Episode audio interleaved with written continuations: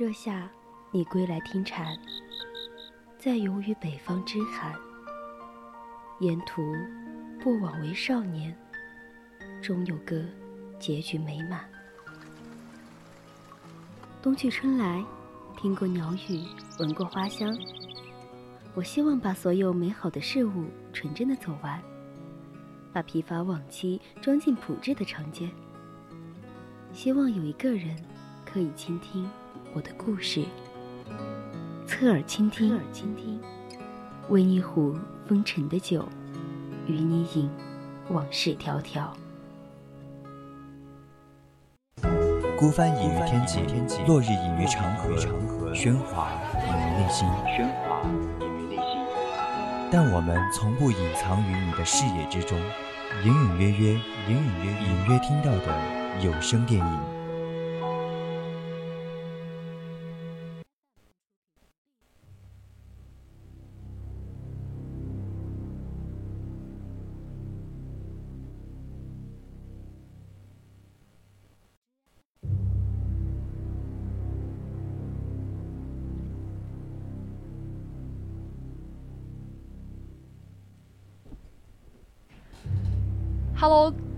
亲爱的听众朋友们，晚上好！这里是 FM 一零零 VOC 广播电台，在每周三晚上九点到十点直播的栏目《侧耳倾听》，我是主播清月。Hello，大家好，欢迎来到隐隐约约，我是主播汤圆儿。哎，应该已经有听众朋友们注意到了，今天的电乐不像以往那么的活跃热烈，好像很悬疑、很恐怖的感觉。对，然后再加上刚刚下大雨嘛。哎，我觉得这个电乐啊还挺应景的。这个电乐，你知道现在几点吗？你竟然让我听这样的音乐，一会儿我怎么回去嘛？你别在这装啊！平时就是你胆儿大，最容最喜欢吓我。那你也知道你胆子小，那我回去的时候要是吓你，你可别怪我。我错了还不行吗？然后我们这个电乐啊，大家听众朋友们可能我躺在被窝里听着，我觉得应该是非常非常有感觉的吧。那你要是敢半夜自己在被窝里听这个，我绝对给你竖大拇指，我都不敢出来上厕所。然后我们言归正传啊，呃，说到今天，可能我们听到这个啊，下着大雨，然后。我走，刚刚走在路上，我就就有一种，就总感觉有人跟踪我，你知道吗？是不是？而且现在这个天黑的越来越早了，就六点多的时候天就开始黑了，等到七点就已经完全黑下来了。然后就你自己撑着伞走在这样凄冷的雨里面，那么黑，然后又伴上周围都没有人，那种阴森恐怖的感觉哦。嗯，有那味儿了，有那味儿了。对对对，所以说呀，我今天我今天就。看了一个特别特别应景的电影，就是《看不见的客人》。那一会儿你自己回去啊，我今天必须要把你吓在这儿。然后这个这个电影嘛，我觉得看过的，呃，那个听众朋友们应该会觉得它非常非常的烧脑，非常烧脑，悬疑恐怖，就是反转。对，就是你要是自己带入到那个角色里面，就觉得反转了这么多次啊，我的智商是掉下线了吗？对对对，我们刚刚不是提到了这个背景音乐嘛？我觉得。在这个电影里面，不是有很多反转的时候嘛？然后，呃，很多很多次的那种情感的代入，都是靠背景音乐直接给冲上去的。我觉得太有感觉了。哎，没错，这部电影当时看的时候也是感触很深啊。当然，最大的感触就觉得，哦，我好傻呀，我的智商完全跟不上这部电影的节奏。没错呀，当年就是这部电影也是凭借收获了一点七亿的票房成绩，因为当时嘛。像这种小众的悬疑片，要收获这么高的成绩，还是挺不容易的。嗯，没错。不知道听众朋友们有没有看过这部电影呢？如果大家感兴趣的话，可以在荔枝或者蜻蜓 APP 上搜索 VOC 广播电台，关注并收听我们的节目。是的，你还可以加入我们的 QQ 听友四群二七五幺三幺二九八，还可以在微博上艾特 VOC 广播电台，同时呢，也可以在微信公众号上搜索 FM 一零零青春调频。欢迎您继续关注我们的节目。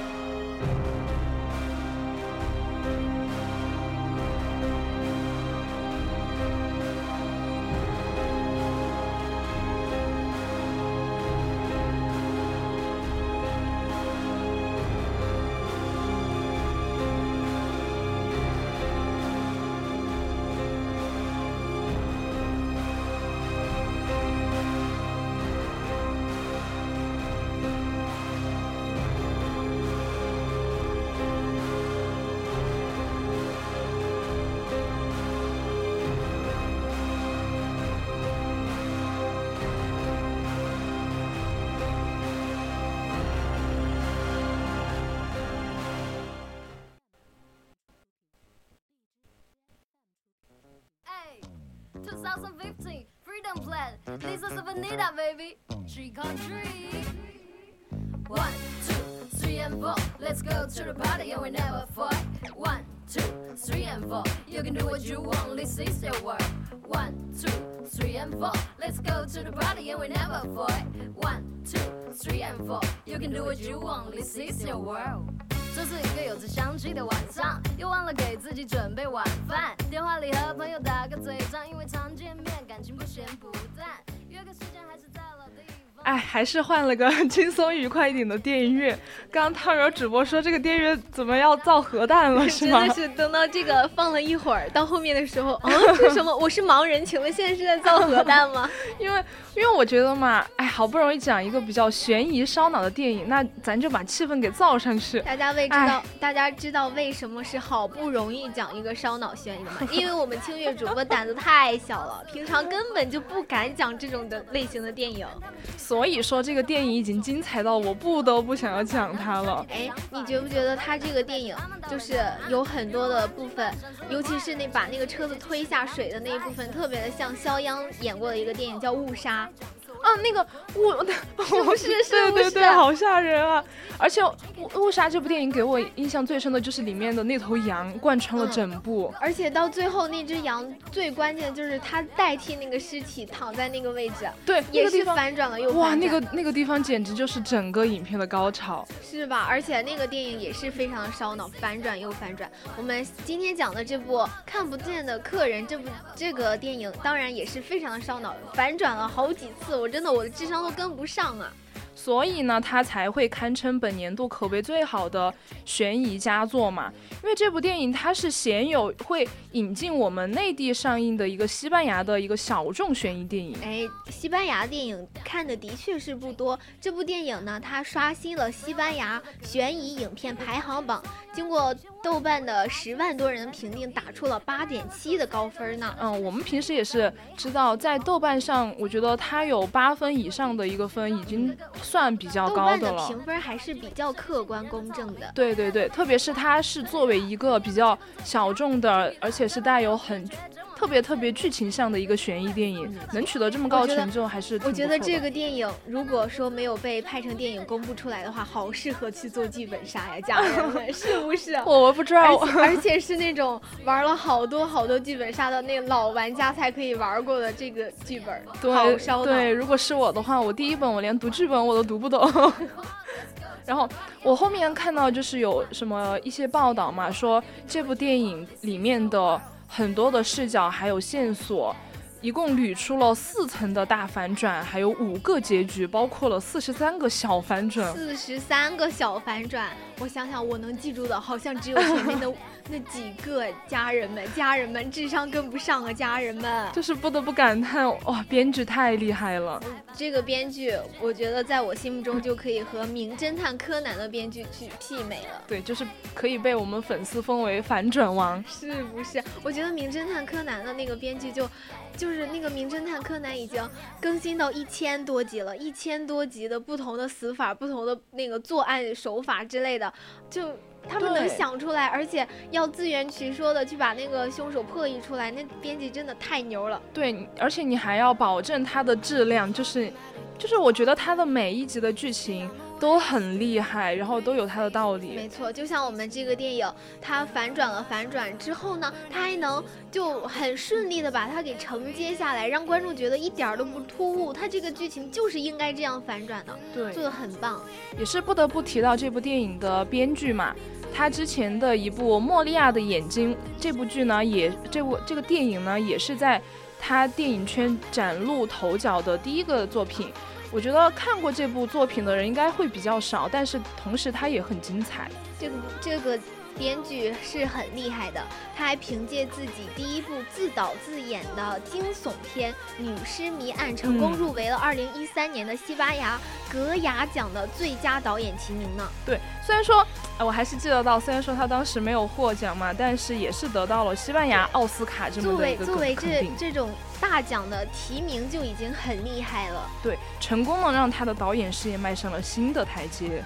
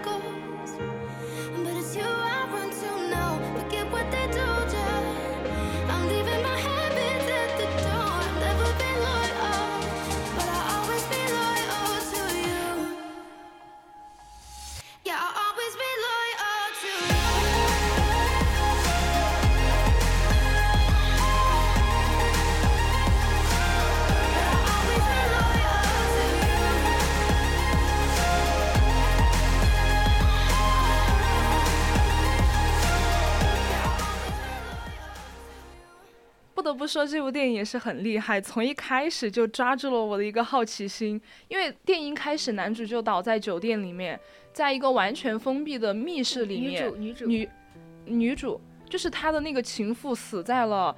嗯，死在了那个酒店里面。但是呢，男主又说他完全没有，嗯，没有就是杀他，然后就从貌似的一个密室杀人的一个案件开始了。没错，然后那个男主的律师就来就来帮他，想要帮他辩护，然后就让他说出真相嘛。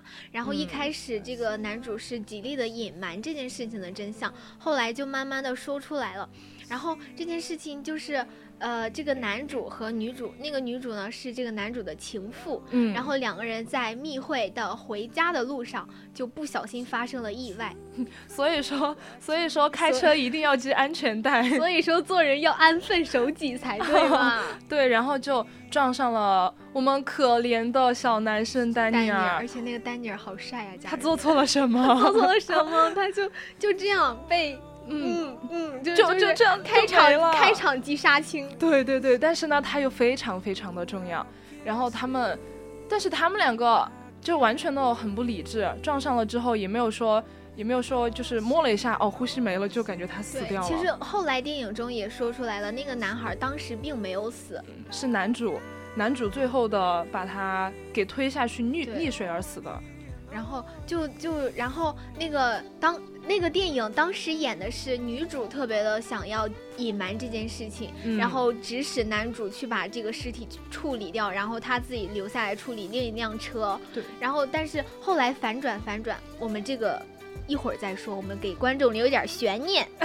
因为因为男人的嘴骗人的鬼，真的是在这部剧里面体现的淋漓尽致。而且这个男主的设定是那种非常成功的企业家，家人们什么概念？那种有头脑的人，怎么可能一开始就说出真相？所以我们我们经常说，嗯，最怕的就是那种天才犯罪，就是又又是情商高又有背景。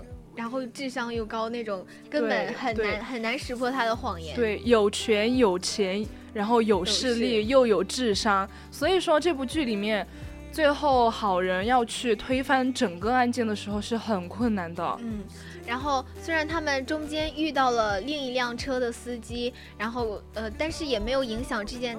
这个大事项的发展，然后等到他们把尸把这个尸体处理之后，各回各家，就说我们两个以后再也不要见了。然后，但是呢，事情一定会败露的，坏人一定会受到惩罚的。对。然后他们这件事情就败露了，就被那个那个丹尼尔的爸爸给发现了。哦，说到这个，当时女主不是说她要。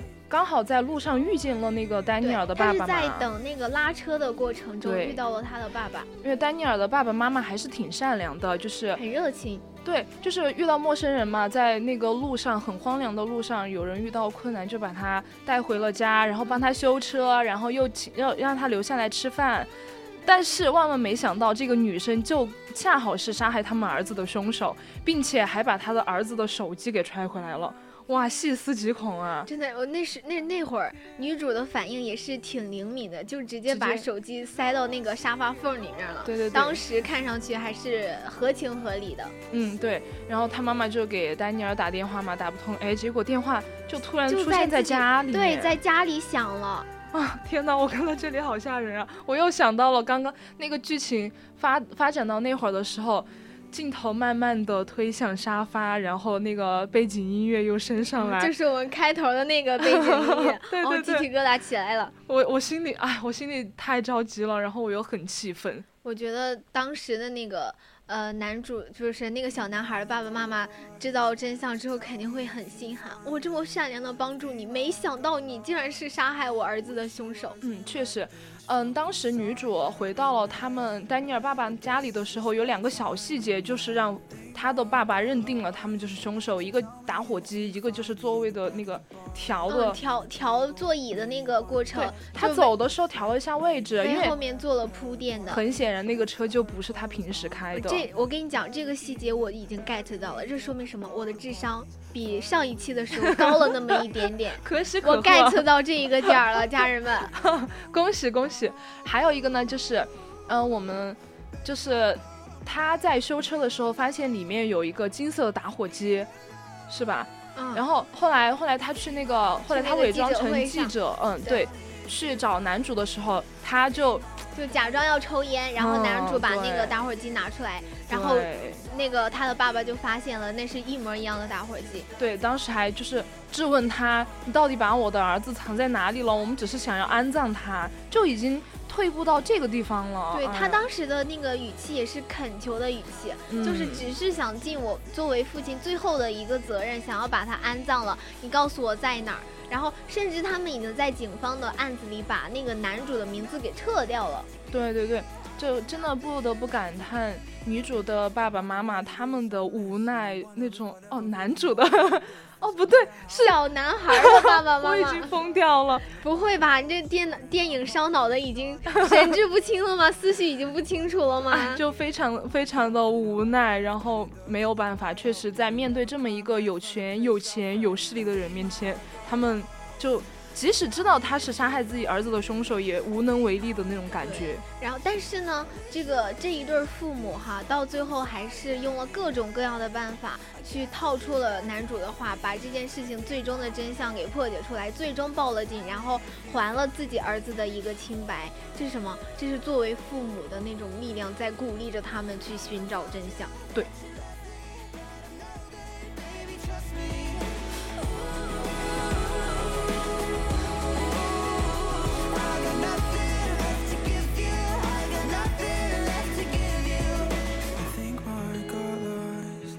Maybe it's just hiding.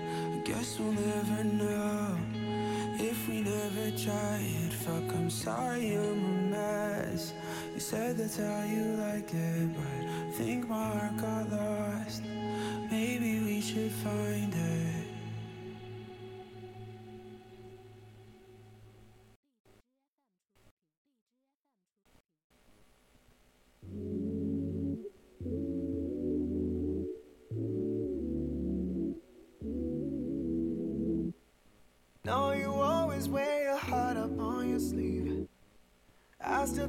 About you even when I sleep. Why you always worried that I'm gonna leave? You don't have to do that, baby, now with me. You ain't gotta switch up, like, like. No, you want love, like, like. Treat you so good, like, like. Don't say you want it, say you want love like that,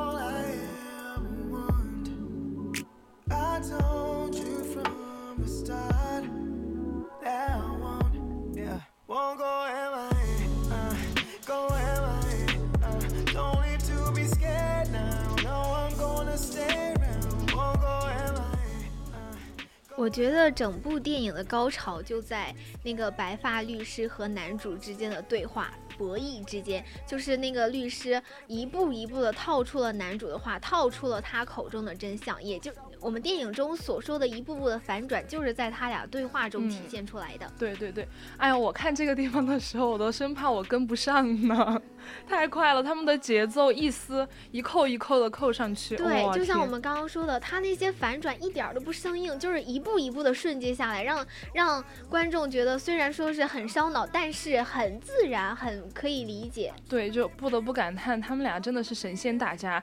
哎，你你引诱我，我引诱你，你在骗我，我也在骗你。对，不得不说，我们那个古德曼女士，就是那个白发律师，也就是最后真相出来的是那个呃小男孩的妈妈去假扮的那个人，就是他站在那个那个男主对面的那个公寓里面，看着他把美眼睛卸下来，哦，什么把眼睛卸下来？对对对，把那个电子设备应该是用那个。那个隐形眼镜给录下来了，嗯对，然后把脸脸上的易容的东西给撕下来。